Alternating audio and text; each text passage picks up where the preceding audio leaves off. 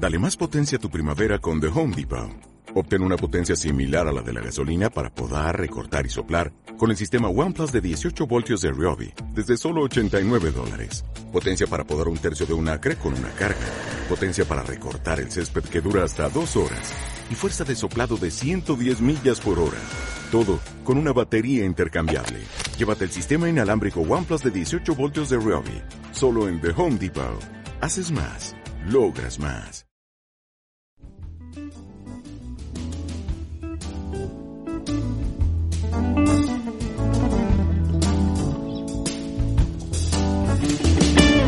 Me ha invitado un amigo mío a que me vaya con él de vacaciones al Japón.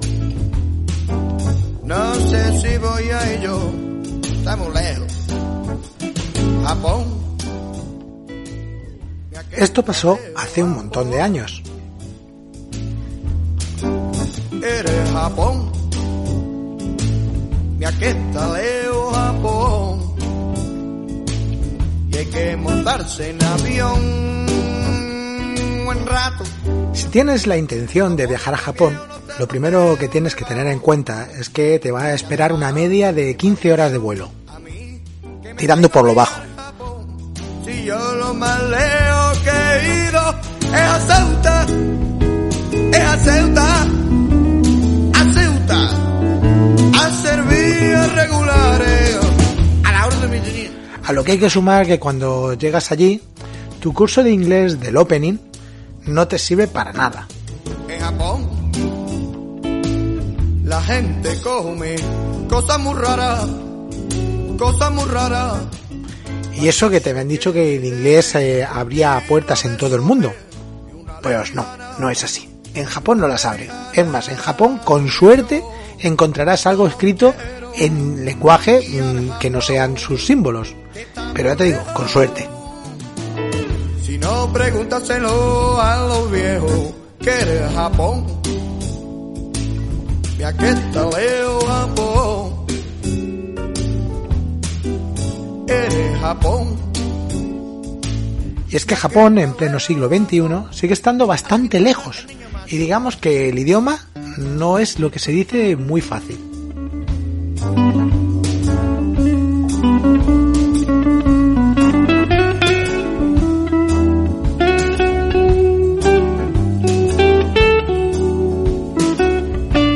Y si esto ocurre en la actualidad, en un mundo donde todos llevamos encima un pequeño ordenador que puede en teoría facilitarnos la vida y que bueno pues le dices algo y te lo traduce incluso habla en ese idioma coger un metro en Tokio o no pasarte de una estación mm, tendría que no ser una pesadilla no tendría que ser algo fácil de hacer. Pero no es una pesadilla.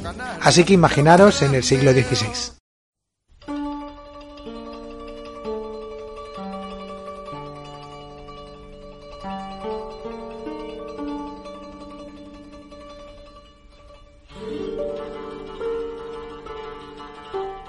En el siglo XVI, ir a Japón era poco menos que viajar a otro planeta.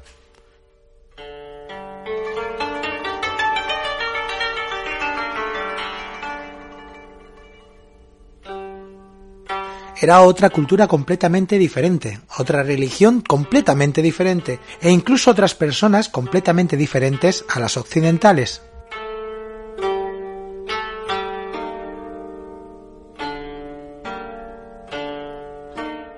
Un país que aún era un estado tributario de China y que estaba en esencia cerrado al resto del mundo.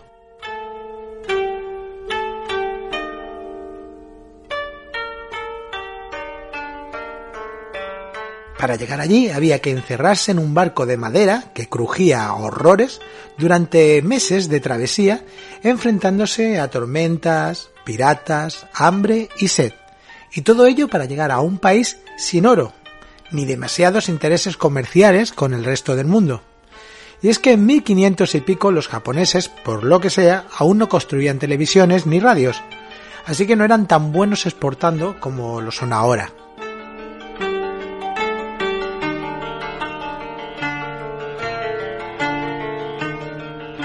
Esto explicaba el por qué las potencias occidentales le habían dejado de lado en su afán colonialista. Aunque sí que había contacto e incluso comercio, digamos que no eran una prioridad ni para Inglaterra, ni para España, ni para Francia, ni para Portugal, ni para ninguno de los países expansionistas, como por ejemplo podría suponer América con su oro o India y China con sus especias.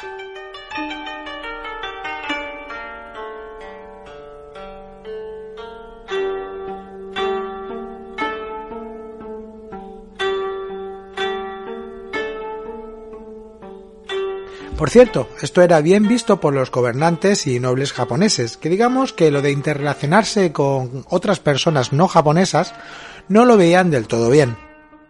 Algo que en la actualidad, y que por mucho que nos creamos que es una sociedad mucho más abierta, etcétera, etcétera, sigue ocurriendo de igual manera.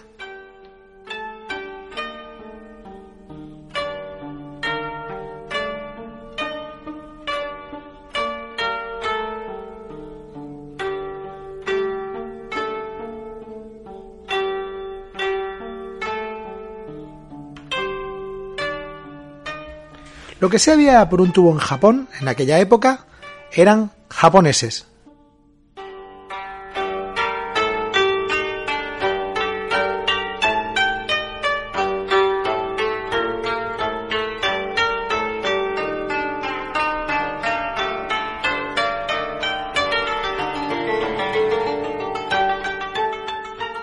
Y es más, había un montón de japoneses no cristianos, y eso sí que le interesaba a alguien en Europa.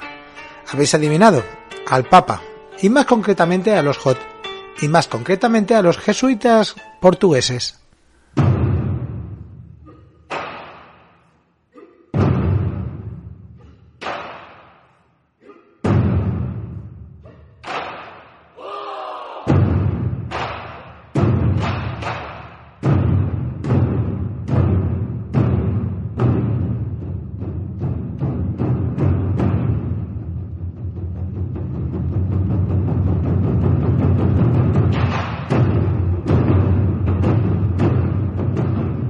Y es que los misioneros jesuitas siempre estaban atentos a nuevos mercados a los que mostrarles la, religión católica, ¿no?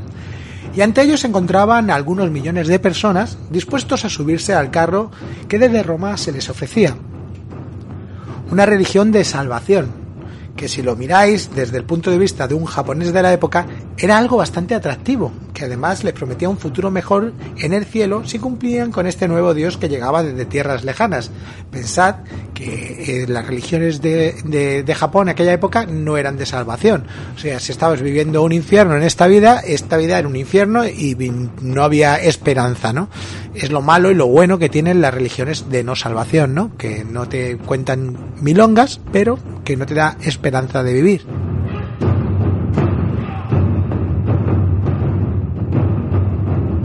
Así que los cristianos que llegaron allí con sus ceremonias adornadas, con sus promesas de una vida mejor y de un más allá, mm, donde serían felices si le rezaban a Jesucristo, pues fueron acogidos en principio, repito, en principio, con las manos abiertas. Después ya la cosa cambió, pero en principio se les acogió bien.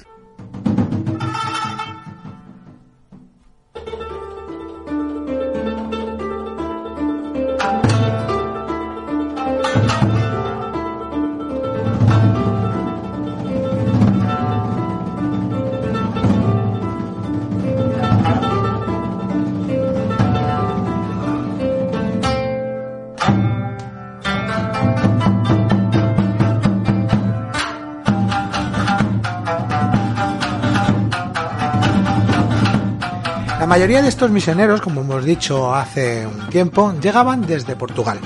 Eran jesuitas portugueses, llevando no solamente esta nueva religión, sino también algunas de las costumbres europeas más arraigadas, como por ejemplo la esclavitud.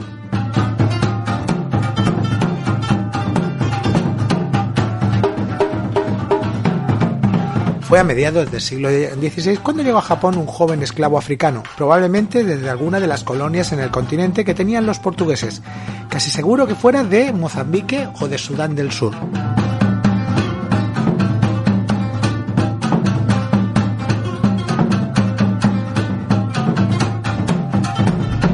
Nombre de esclavo era casi con toda seguridad Isaac. Esto es algo que no se sabe. Unas fuentes dicen que es Isaac, otras fuentes dicen que no se sabía el nombre.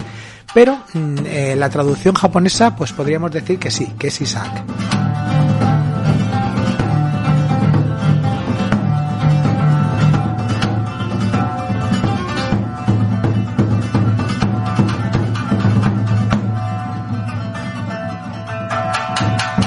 Aunque no está demostrado 100%, se supone que era miembro de la etnia Makua.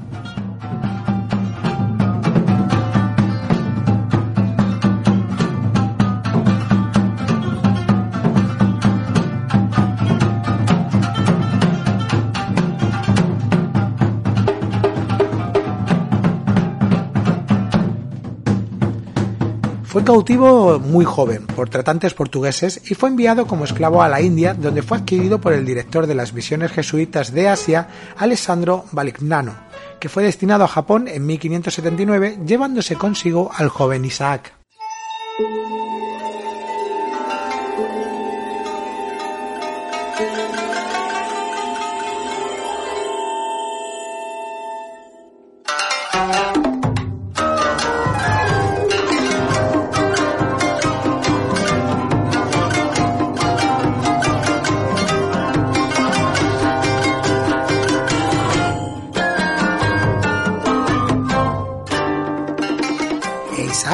Desde que llegó, se convirtió en una especie de estrella del rock.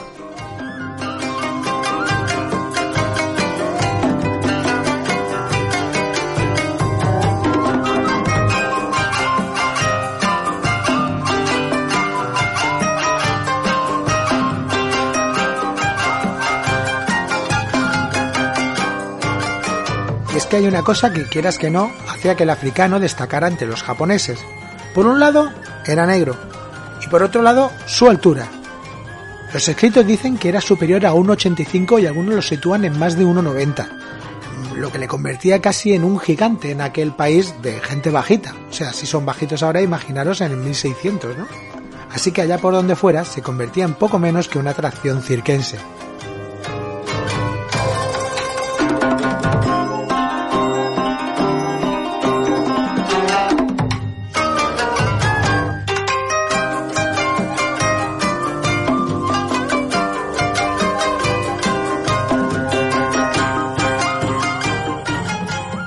No es de extrañar que cuando llegó a Sakai, una ciudad portuaria en 1581, una gran multitud se congregó para verlo llegar.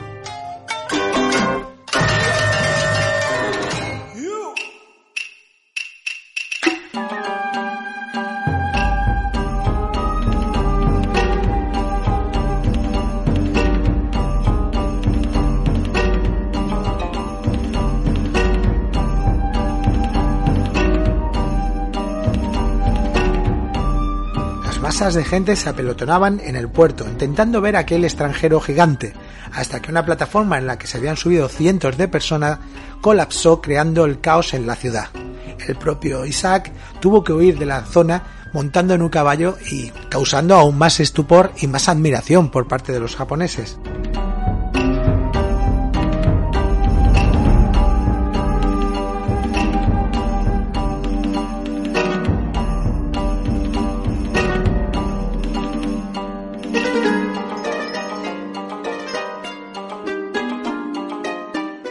Más tarde, cuando llegó a la capital, Kioto, ocurrió de nuevo lo mismo, avalanchas de personas que provocaron varios muertos.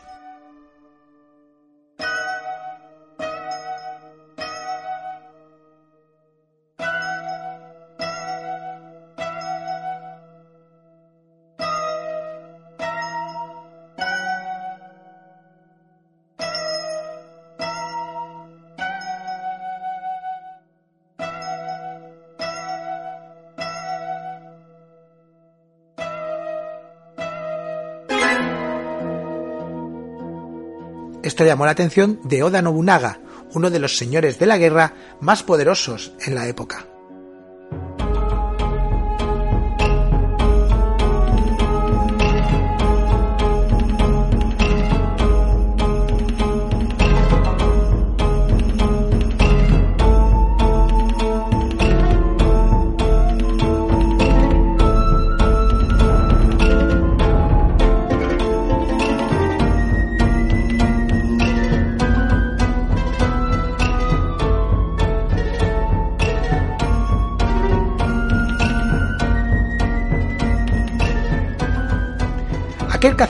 Ordenó llamar a Isaac a una audiencia, y el africano fue allá declinando la participación de un traductor, ya que en su corta estancia ya había aprendido a hablar japonés de manera fluida.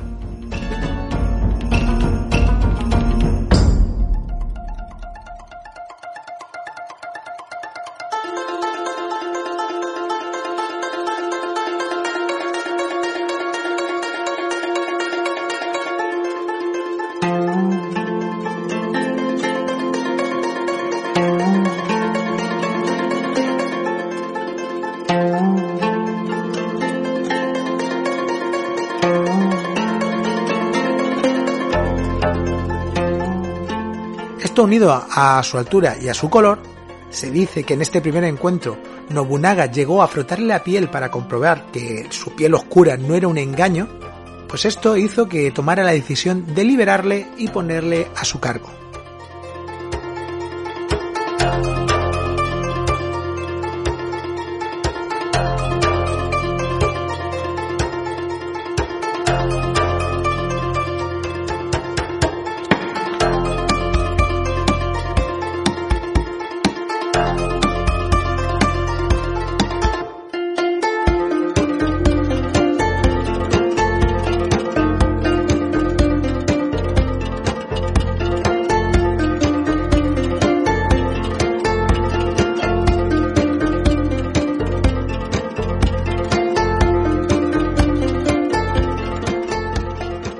Nacía Yasuke, el nuevo portador de armas de Nobunaga, una posición muy elevada entre los soldados en aquella época.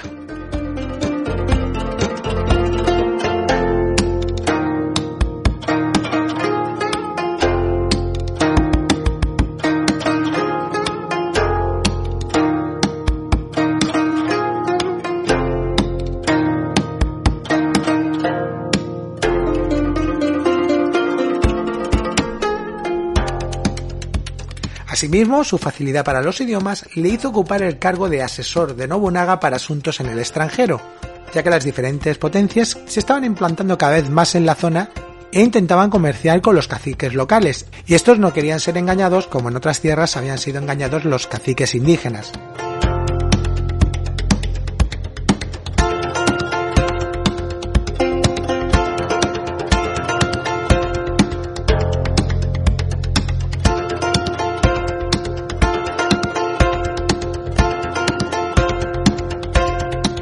El servicio hizo que al poco tiempo se le fuera concedida una residencia en el castillo de Azuchi, en Kioto. Le dotaron además de sirvientes y lo más importante, le dieron una espada katana.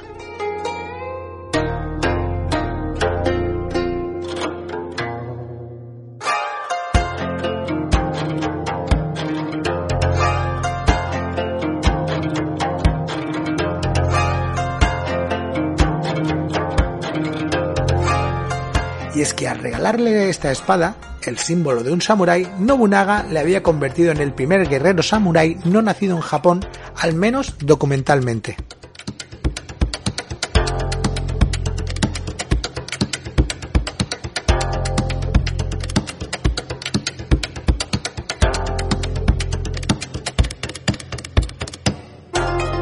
Nobunaga la adiestró personalmente en las artes del Bushido, haciéndole algo así como su guardaespaldas.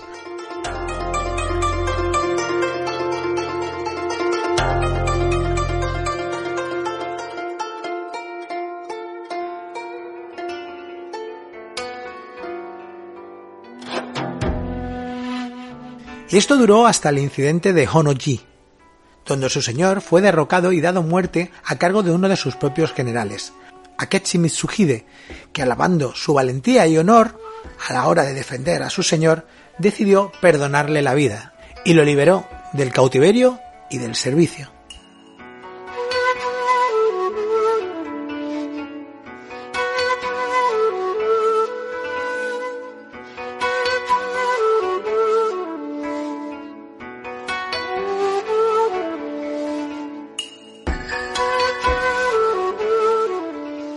Desde ese día poco más se supo del destino del samurái africano, aunque cuenta la leyenda que tras unos años de vagar como Ronin por Japón, decidió regresar con los jesuitas, acabando sus días en África como hombre libre.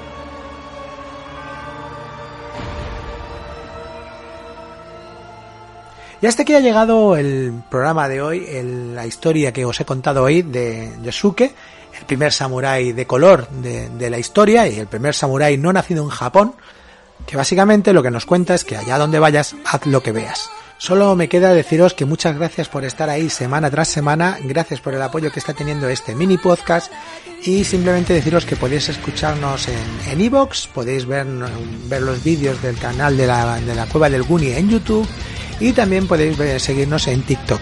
Si queréis que estos vídeos se convierten, eh, bueno, que estos audios se conviertan en vídeo, también podemos hacerlo sin ningún tipo de problema. Estoy pensando en cómo hacerlo para no tener problemas con los derechos de autor si la hago como yo quiero hacerlos. Y ya no me queda nada más que deciros que mi nombre es Tony Camacho y que nos vemos en el siguiente programa. Adiós.